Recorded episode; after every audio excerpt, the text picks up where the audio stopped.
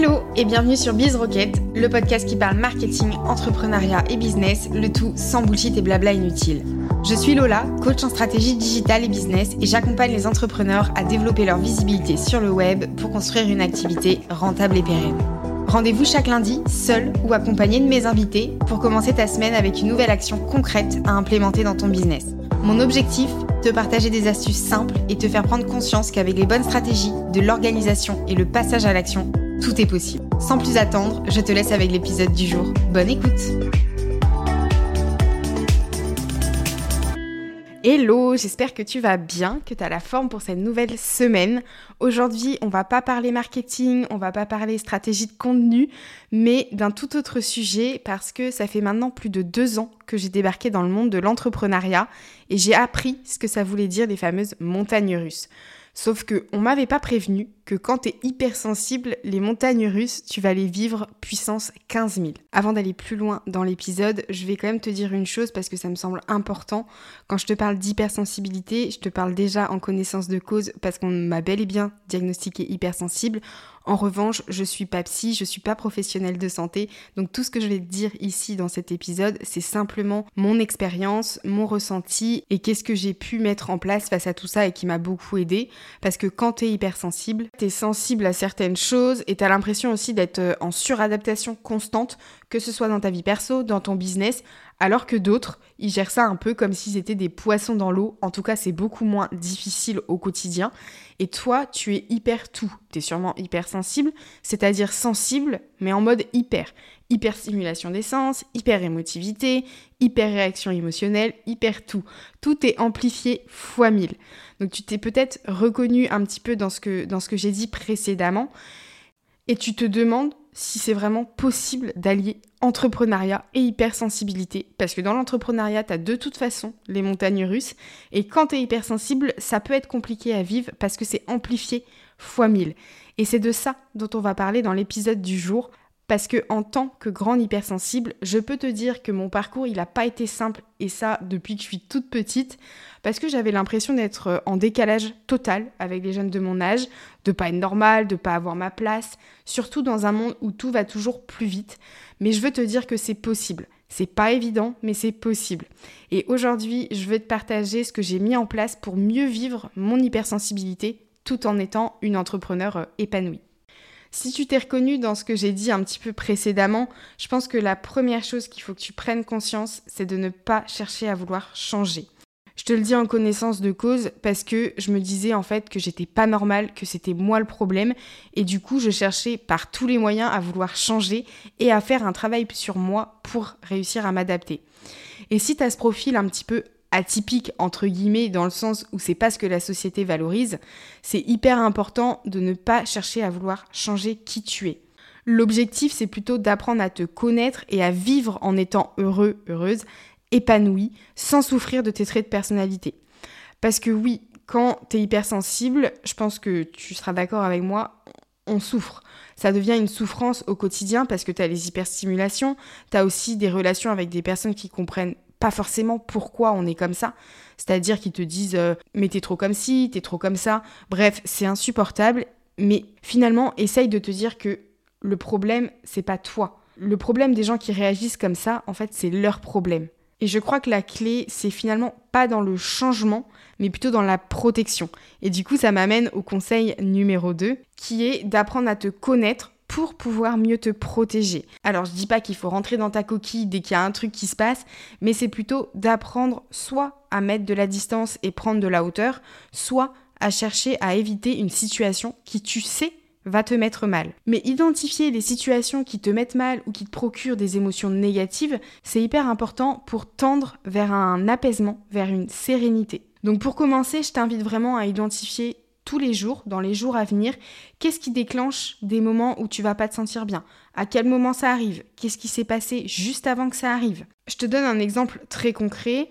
Perso, quand je regarde le journal du 20h, j'ai l'impression que le monde va s'écrouler, que c'est un monde apocalyptique et clairement j'ai qu'une envie, c'est de me tirer une balle. Ça me met dans une émotion qui est difficile à vivre, c'est compliqué pour moi et ça, je l'ai identifié, je le sais. Donc qu'est-ce que j'ai fait? Bah je regarde plus les informations. Euh, je pense que ça doit faire bien deux ans que je les regarde plus et je m'en porte beaucoup mieux.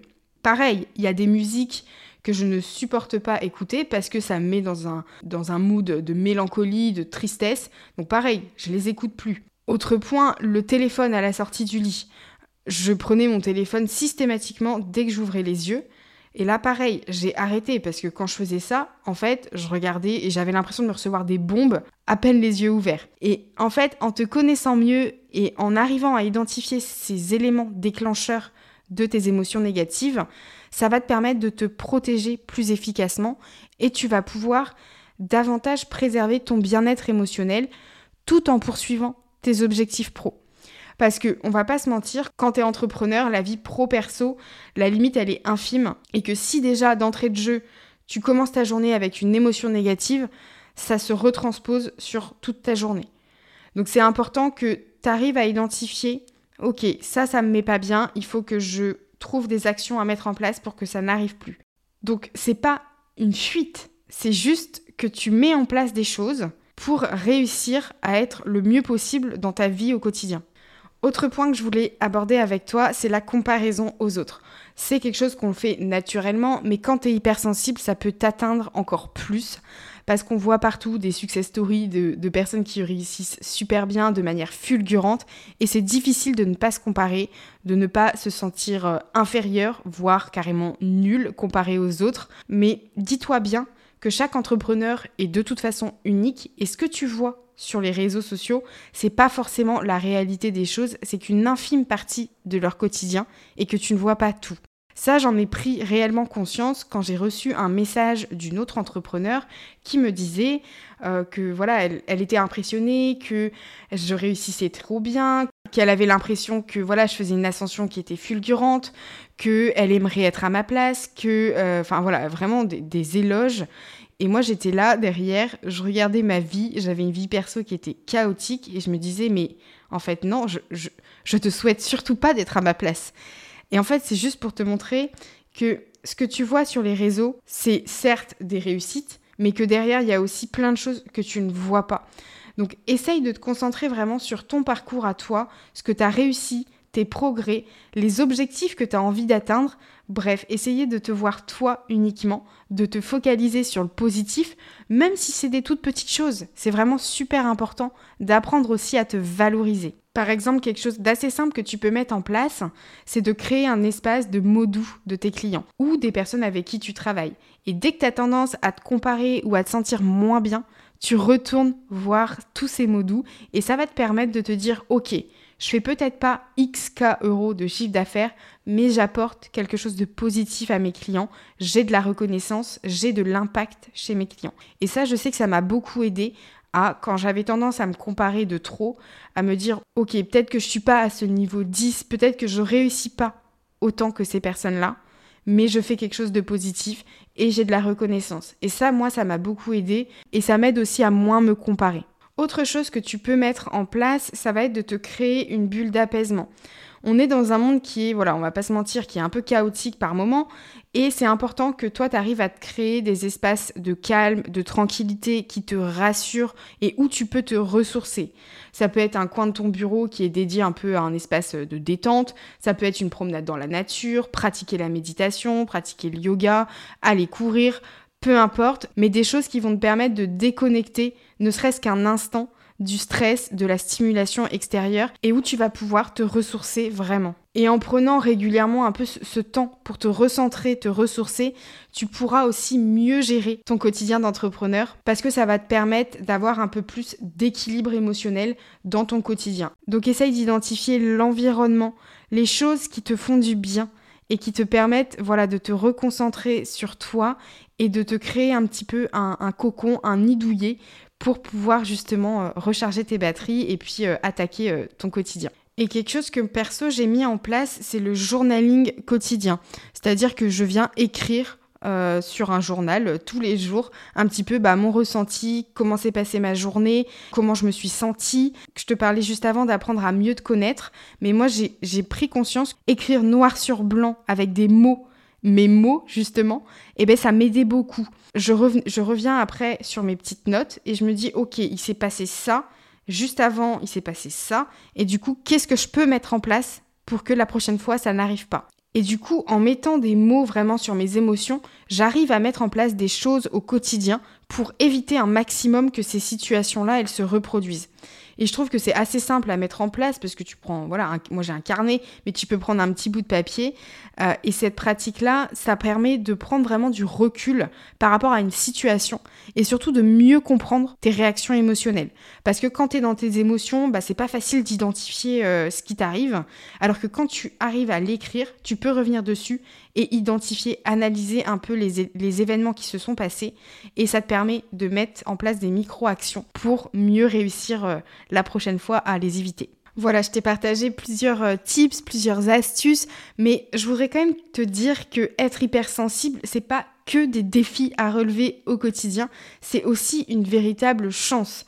Surtout quand tu es euh, dans l'entrepreneuriat. Quand tu es hypersensible, tu as énormément d'empathie et ça c'est un atout qui est euh, majeur pour tisser des relations qui sont authentiques avec ton entourage pro aussi perso. Et l'empathie, ça te permet non seulement de comprendre mieux les besoins et les préoccupations des autres, mais aussi de créer des offres qui du coup vont avoir un impact réellement positif chez tes clients, puisque tu vas réussir à profondément les comprendre, à sincèrement vouloir leur apporter des solutions, et ça tu peux utiliser ce trait de personnalité vraiment à ton avantage dans l'entrepreneuriat. Et puis quand tu es hypersensible, tu as aussi une créativité et une attention aux détails qui est énorme. Généralement, tu as plein d'idées, tu as envie d'essayer de nouvelles choses. Et la créativité, c'est hyper précieux parce que dans l'entrepreneuriat, tu es libre de créer, tu es libre d'essayer, de faire ce que tu veux. Donc ça, c'est vraiment quelque chose que j'adore, euh, moi personnellement. J'ai pas de limite en fait, si ce n'est celle que je me fixe.